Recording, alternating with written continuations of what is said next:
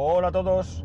Day to day del 16 de noviembre de 2020 con una temperatura en Alicante de 21 grados y medio. Este fin de semana hemos estado poniendo papel pintado en casa. Ha vuelto la moda del papel pintado, aunque ahora ya mmm, digamos que los motivos eh, son mucho más amplios, no están tan reducidos a lo que había cuando yo era pequeño. Y ya no es como antes que se empapelaba toda la casa, ahora se utiliza como motivo de decoración de una parte incluso de una estancia. Puede ser una pared de un dormitorio o puede ser una parte de un salón para diferenciar una parte de salón de otra más de comer. Bueno, el caso es que nosotros nos hemos eh, apuntado a esta moda, nos gusta y lo hemos hecho nosotros este fin de semana con grandioso éxito de, de, de público, ¿no? Y de, y de actuación, ¿no? Nos ha quedado genial. La verdad es que en un principio parecía que iba a ser muy difícil, pero muy difícil sobre todo porque hay que dejar bien la unión entre una hoja y otra, pero al final eh, ha quedado perfecto con, con, la paciencia y la vista de mi mujer, que lo ha ido poniendo ella, eh, yo le he ido ayudando porque yo ni tengo paciencia y ya mi vista para poder hacer las cosas bien, pues ya flaquea.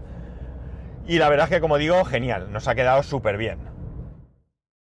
Como digo, esto me ha traído recuerdo de la infancia, ¿no? En el tiempo en el que eh, yo, del que yo hablo o voy a hablar, el papel era, bueno, se veía un papel con menor calidad, eh, ahora eh, se ve más robusto, no más grueso, ¿eh? sino más robusto, más difícil de romper, se ve que la cola ha cambiado, antes había que empapelar, o sea, perdón, que encolar la hoja antes de ponerla en la pared y ahora se encola la pared porque parece que la cola si no hace que el papel encoja. Y, bueno, pues como digo, ha resultado mucho más, entre comillas, sencillo, aunque nos llevó bastante tiempo. Eh, hay que contar con la inexperiencia y, bueno, pues las dudas, etcétera, etcétera. Pero al final, eh, muy satisfechos con el resultado eh, final, ¿no? De esta, de, esta, de este empapelado, ¿no? Y esto, como digo, me ha hecho recordar, ¿no? Yo recuerdo en mi casa aquella tabla grande para poner encima el papel, encolarlo antes de ponerlo.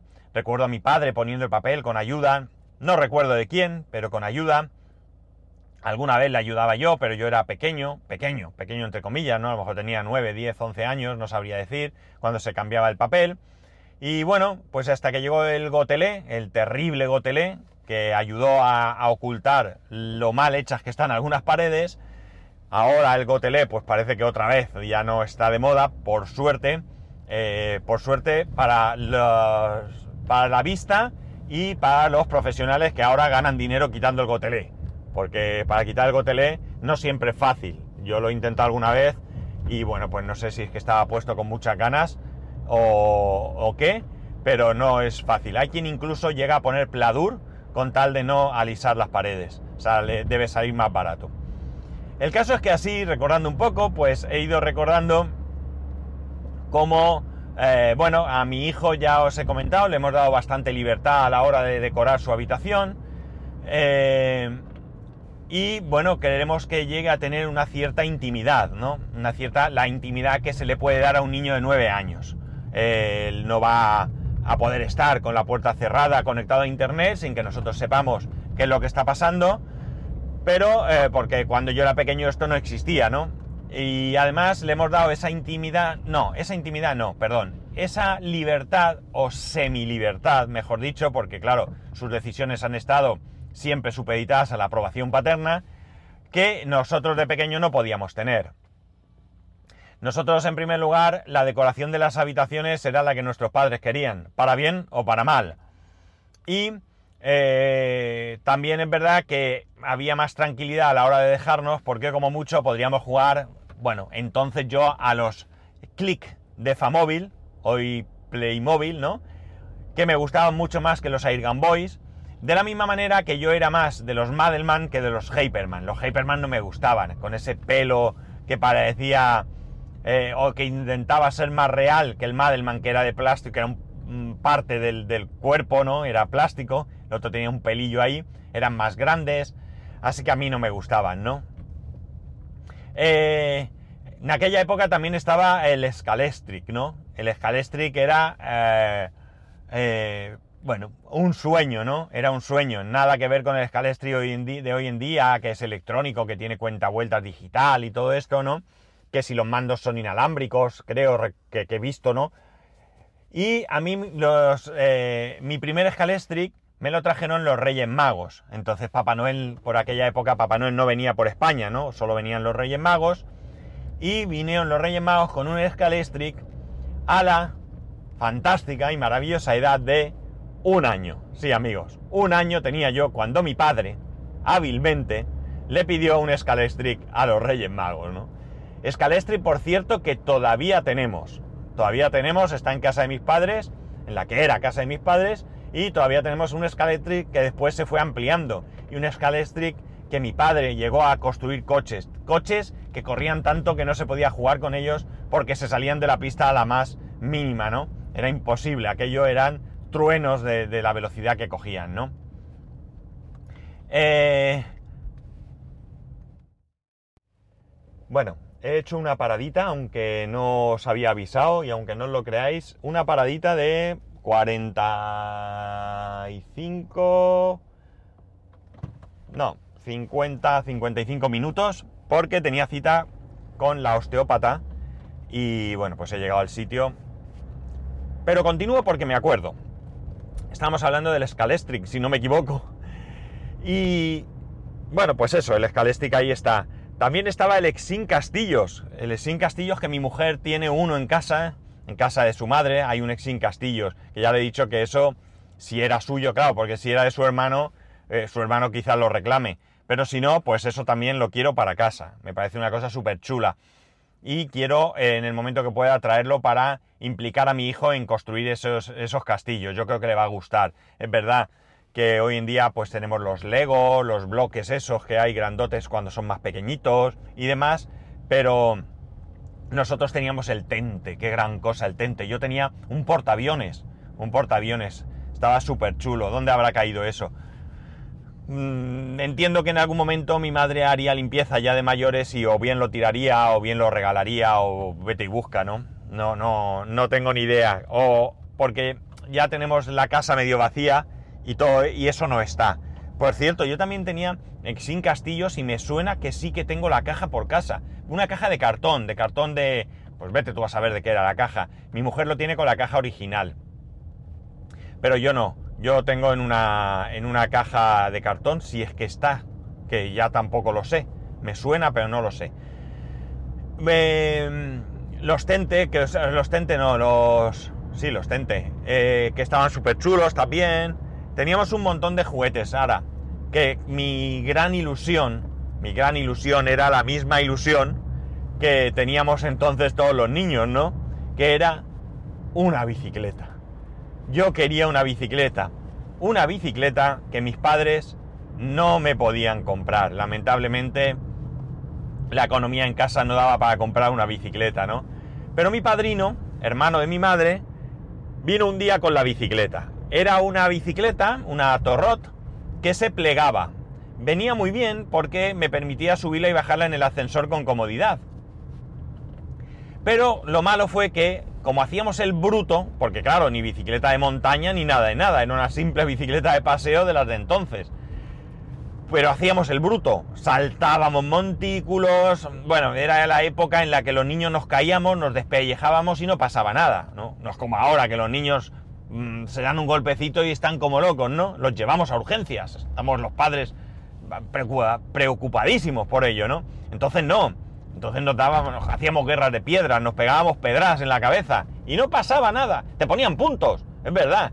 Y al lado de mi casa había un descampado donde habían intentado construir dos edificios más iguales, hermanos, al, al que vivíamos nosotros.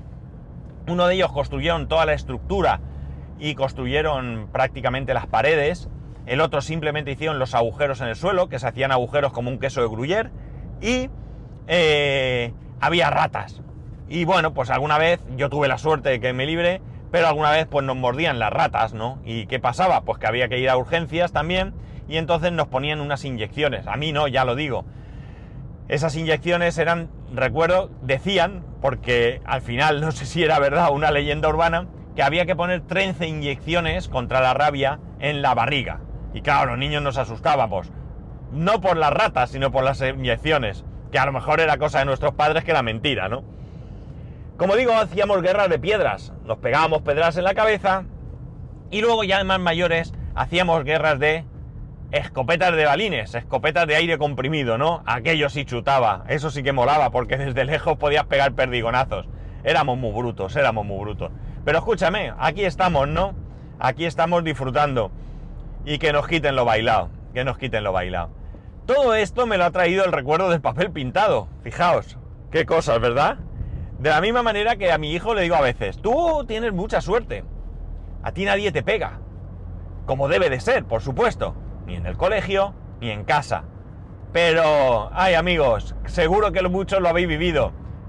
Cómo funcionaba la zapatilla en manos de nuestra madre, ¿verdad? Qué arte, ¿no? Ese movimiento de muñeca. Y te daban en el culete, ¿eh? Bueno, mi madre era una máquina. Mi madre era una máquina con la zapatilla, la mujer. Eso sí, un día le, hubo una temporada que le dio por llevar unos zuecos de madera. Y un día no sé qué pasó y desde lejos me lanzó el zueco, con tan mala fortuna, especialmente para mí, que me dio en la cabeza. La mujer se asustó, se asustó un montón. Yo ya era mayor, ¿eh? No os penséis que era un crío de, pequeño. Se mosqueó y me lanzó la zapatilla del enfado que cogió y me cascó. Pero bueno, oye, que no pasa nada. Y en el colegio, en el colegio, en quinto de GB, me acuerdo de un profesor. Cuando te portabas mal, entender portarse mal, ¿eh? entender portarse mal. No era el portarse mal de hoy en día, ni mucho menos, porque entonces vivíamos el respeto hacia los profesores y hacia los padres. Ahora os contaré otra anécdota. Este profesor, concretamente, la anécdota también es con él, son dos. La primera es que este profesor yo entonces llevaba gafas, yo soy miope, aunque ahora estoy operado desde hace ya unos años, pero entonces te llamaba a su mesa, venga usted aquí. Tú te acercabas, ya te temblaban las piernas y me decía, quítese las gafas. Ya sabía lo que venía después. ¡Zasca! Bofetón. Pero bofetón, sin tonterías. Pues bien, con este profesor una vez llamó a mis padres. Y mi madre se presentó allí conmigo. Recuerdo la escena como si la estuviera viendo ahora mismo. Exactamente como si la pudiera vivir ahora.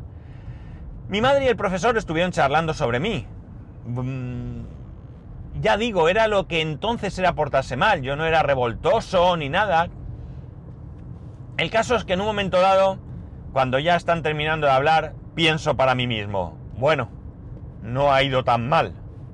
Pero ya en la despedida, mi señora madre le dice al profesor, si alguna vez tiene que darle un bofetón, se lo da pero luego me llama para que yo le dé otro en casa. Y yo miro a mi madre como diciendo, no lo animes, no lo animes, porque este lo suelta, no sabes con quién estás hablando. Pero entonces no pasaba nada, te daban bofetones, pero tú respetabas a tus padres y respetabas a los profesores.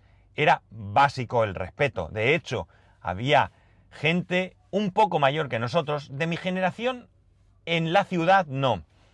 Pero había gente un poco mayor o en los pueblos que hablaba a sus padres de usted. Usted padre, usted padre, yo eso no lo he vivido, ni siquiera he visto a mi madre hablar de usted a sus padres, ¿no? Pero por ejemplo mi suegra sí lo hacía, a sus padres y a su suegra le hablaba de usted, ¿no? Entonces, pues eso, existía un gran respeto por nuestros padres, ¿no? Un grandísimo respeto. Yo creo que ahora en estos tiempos de pandemia se habla mucho de que se nos va una generación. Y es verdad que se nos va una generación que ha trabajado muy duro y ha trabajado mucho, mucho, mucho, ¿no?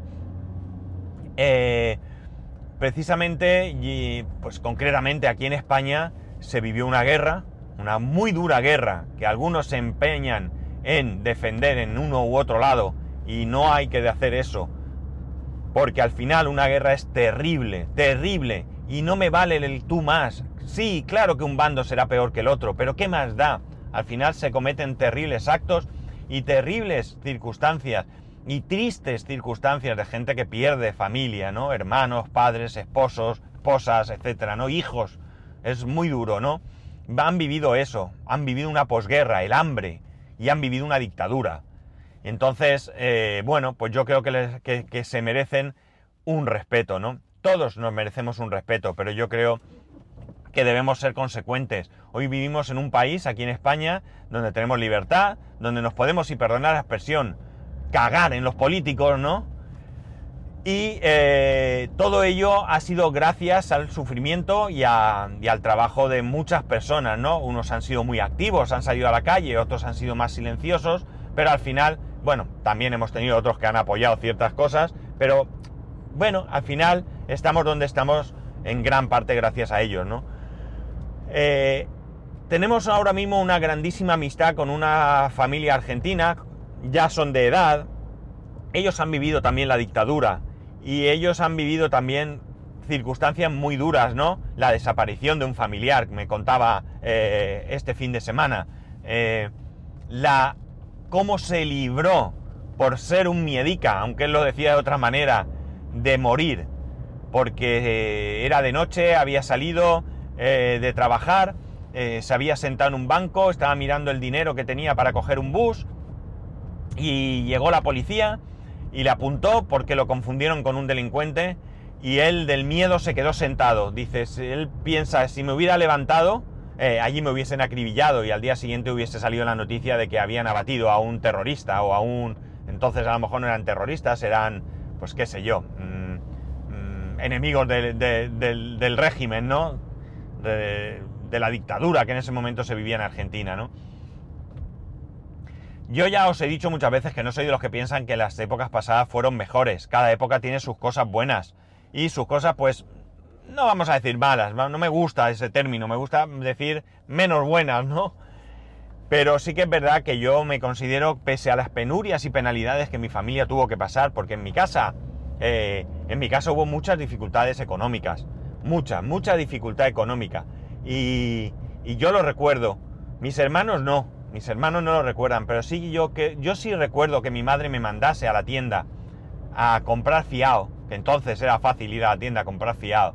Yo era un niño y decirme el de la tienda que no, que no me daba porque mi madre le debía dinero, porque no le había pagado todavía lo anterior. Y mi madre tener que ir a hablar con él para pedirle que por favor, que le dejase, que le iba a pagar. Eso lo he vivido yo. No hemos vivido en una pobreza, ¿no? Tampoco voy a ser exagerado. Teníamos una, una casa que estaba bien, que mis padres pudieron pagar, ¿no? Con la ayuda de mi abuela, también es cierto, mi abuela estaba mejor posicionada y la verdad es que, bueno, pues aunque tenía un carácter y un genio bastante, bastante grande, sí que es cierto que nos ayudó, ¿no? Nos ayudó. Entonces, a mí y a mis tíos también, claro. El caso es que eh, yo no puedo estar más que agradecido al sacrificio que hicieron mis padres, ¿no? Yo, bueno, pues eh, ¿Me hubiera gustado vivir otras circunstancias? Pues sí, claro que sí, no voy a ser tampoco eh, falso. Pero bueno, yo lo que he vivido sí que he visto el sacrificio y lo duro que mis padres han trabajado por sacar adelante una familia, ¿no? Y por estar ahí. Por eso yo cuando mi padre finalmente, pues, eh, llegó ya al, al fin de su, de su vida laboral y se pudo jubilar con una pensión bastante decente y bueno, pues no para grandes lujos, pero sí para vivir con cierta holgura, pues eh, mm, te sientes satisfecho, ¿no? De que todo ese esfuerzo y todo ese, eh, todos esos años tan duros, eh, pues bueno, pues al final terminaran bien y mis padres tuvieran, lamentablemente por la enfermedad, especialmente de mi madre, no la, la vejez que se merecían, pero bueno, mi padre sí que vivió más o menos bien, hasta que enfermó, falleció con 83 años, así que dentro de lo que cabe, pues bastante bien. Mi madre no tuvo tanta, tanta suerte, mi madre estuvo muchos años enferma, en cama y bueno, pues falleció con 73 años, una mujer que todavía podía haber tenido mucha vida, pero bueno, eh, la vida viene como viene y al final es lo que hay, ¿no? Em, yo tengo grandísimos recuerdos de mi infancia, ¿no? Grandísimos recuerdos de mi infancia. Vivíamos la, la relación familiar de otra manera, ¿no? Yo con mis... Eh, primos, aunque realmente debería decir mis primas, porque yo tengo ahora mismo, bueno, ahora mismo no, tengo, tengo tres, eh, cinco, seis primas, hermanas y un primo hermano. Y, y siempre he tenido con ellos mucha relación y muy buena, ¿no? Y hoy en día, pues oye, no nos vemos todo lo que deberíamos, y mucho menos con la pandemia, pero intentamos, este año seguramente no va a poder ser, pero intentamos, por ejemplo, en fechas eh, cercanas a la Navidad, quedar para, para comer juntos, ¿no? Eh, comer, luego nos sentamos en alguna terraza, nos pedimos una copa, un helado, un refresco, un café y nos tiramos allí dos, tres horas hablando y disfrutando y la verdad es que, bueno, pues yo he vivido esa relación familiar. Yo esa es la relación que quiero que mi hijo tenga ahora mismo. Mm, mi hijo ahora mismo realmente con, con quien más relación puede tener es con su prima. La prima es pequeñita, tiene 18 meses. A ver, sí, 18 meses. No, 17, 18 meses, sí. Eh, por no contar más. Y bueno, pues todavía muy pequeña, ¿no? Pero mm, me gusta cuando estamos juntos, pues que él le hace caso, le dice cosas, él va a casa y le da, la, nena pues eh, tiene mucha eh, fijación cuando llega de ir a buscar al primo para que le dé los mandos de la Nintendo Switch, uno rojo y uno verde, que no hace nada con ellos, más que los tiene en la mano, no juega ni nada. Y mi hijo con todo lo que es para sus cosas, pues se los deja. Y bueno, pues yo quiero que tenga esa relación, ¿no? Él no tiene hermanos, perdón, pero quiero que tenga una relación pues con su prima, por lo menos, ¿no? Eh, no hemos tenido tecnología, no hemos tenido, aunque yo fui bastante avanzado y con 11, 12, 13 años ya estaba metido en el tema de los ordenadores, de lo que entonces había. Pero hemos disfrutado bastante, ¿no? Incluso ya digo, con penurias, ¿no? Eh, yo creo que incluso podíamos decir que disfrutábamos más las cosas, ¿no? ¿Qué disfrute tiene mi hijo ahora cuando le compras unas chuches, ¿no? Papá, ¿me compras chuches? Sí. ¿Por qué no? Voy y se las compro. ¿Cuál es el problema? Yo iba a mis padres y les decía, ¿me compras un chupachup? Y a lo mejor no podían. Ya, si vale muy poco, claro, pero es que muy poco de aquí y muy poco de allí permiten que pueda comprar el pan, ¿verdad? Entonces, eh, pues no se podía igual. Entonces, cuando tenías una chuche, recuerdo una anécdota que contaba mi padre. Mi padre decía que después de la guerra, ¿no? Unos años después, pues llegaron un día y alguien les dio un caramelo, un auténtico caramelo. Y de repente eh, mi padre empezó a llorar, a llorar, a llorar, a llorar, todo el mundo se asustó, ¿qué ha pasado? ¿Qué ha pasado? ¿Te estás ahogando? ¿Qué te ocurre? ¿Qué te ocurre? Y cuando pudo hablar, lo que había pasado es que en un descuido se lo había tragado sin chupar. Y mi padre lloraba porque había perdido la oportunidad de tomarse ese caramelo, disfrutarlo, saborearlo, ¿no? O sea, que imaginar. Estoy seguro, esto ya hablé hace tiempo en un capítulo en el que os decía que, o que casi os pedía, ¿no? Que a vuestros mayores, a los que tenéis la suerte de tener cerca a vuestros mayores, que habléis con ellos, que os cuenten cosas. Es parte de vuestra historia. Y yo creo que es muy bonito, ¿no? Es verdad que llevamos una vida de locos, que cuando no tenemos una cosa tendemos otra, trabajo, hijos, eh, pero ellos también han tenido trabajo, hijos y han podido tener tiempo para dedicar, ¿no? No perdáis esa oportunidad porque yo creo que es muy bonito, ¿no? Es muy bonito. Yo tengo la suerte que mi padre tenía una especie de obsesión con la historia de la familia, ¿no? Eh, por circunstancias. Y tengo muchas cosas en casa, ¿no? Recortes de periódicos relacionados con la familia, fotografías. Eh, uno de mis abuelos era militar y bueno, pues esa querer, ¿no? Conocer hizo que mi hermano eh, un día solicitase el expediente militar de mi abuelo y lo tenemos. Mi abuelo estuvo en, África en guerra, eh, bueno, pues todo eso está ahí, ¿no? Como le concedieron una medalla. Eso, eso es parte de tu historia, ¿no? Es parte de, de lo que somos, de una u otra manera, somos lo que somos porque nuestros padres eran como eras y nuestros abuelos y demás. Es cierto que en algunas ocasiones, pues eh, nuestros padres son de una manera y nosotros salimos de otra, algunas veces para mejor y otras para peor, pero en general yo creo que somos parte de esa historia, ¿no? Y a mí me gusta recordar. Y todo viene porque el domingo estuvimos poniendo, no, perdón, el sábado papel pintado, ¿verdad? Qué bonitos recuerdos. En fin, no me voy a enrollar más. No creáis que me he puesto nostálgico, ¿eh? aunque lo pueda parecer. Eh, simplemente he recordado y me gusta y podría contar mucho más, ¿no? Ya soy un poco el abuelo cebolleta, ¿verdad? Dentro de poco contaré batallitas. Batallitas muchas puedo contar, ¿no? Y bueno, pues, por ejemplo, no puedo, no puedo cortar. Eh, podría recordar que hoy en día los padres y los hijos podemos hacer muchas cosas. Yo me iba con mi padre, o, mi, nosotros, porque mis hermanos también, nos íbamos a pescar. Qué sencillo, ¿verdad? Pescábamos, luego almorzábamos y a casa, con unos pescados que por supuesto nos comíamos, ¿eh? Esto no era pesca ni, ni, los, ni los pescábamos para soltarlos, ni los pescábamos para tirarlos, los pescábamos para comérnoslos. ¿no? O sea que, en fin, que ya digo, no me he puesto nostálgico, pero me gusta el tener estos recuerdos, ¿no? Creo que son recuerdos muy bonitos.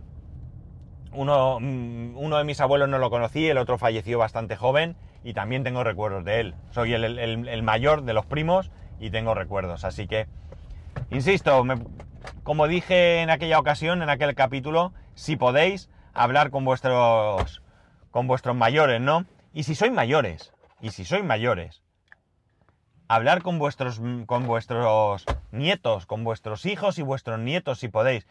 Es posible que de primeras os digan, che, déjame, no me cuentes, es un rollo, ¿qué me importa? Pero no desistáis, no desistáis, tenéis tiempo, tenéis tiempo. No tenéis nada mejor que hacer que contar vuestras historias, ¿no? Sí, sí tendréis más cosas que hacer, ¿no? Pero creo que es una parte muy bonita eh, de vuestra vida que no se debe perder. Y ya está. Esto es lo que hoy os he traído. Sin nostalgia, pero con cariño. Ya sabéis que podéis escribirme a arroba spascual, spascual arroba spascual.es, el resto de métodos de contacto en spascual.es. Un saludo y nos escuchamos mañana.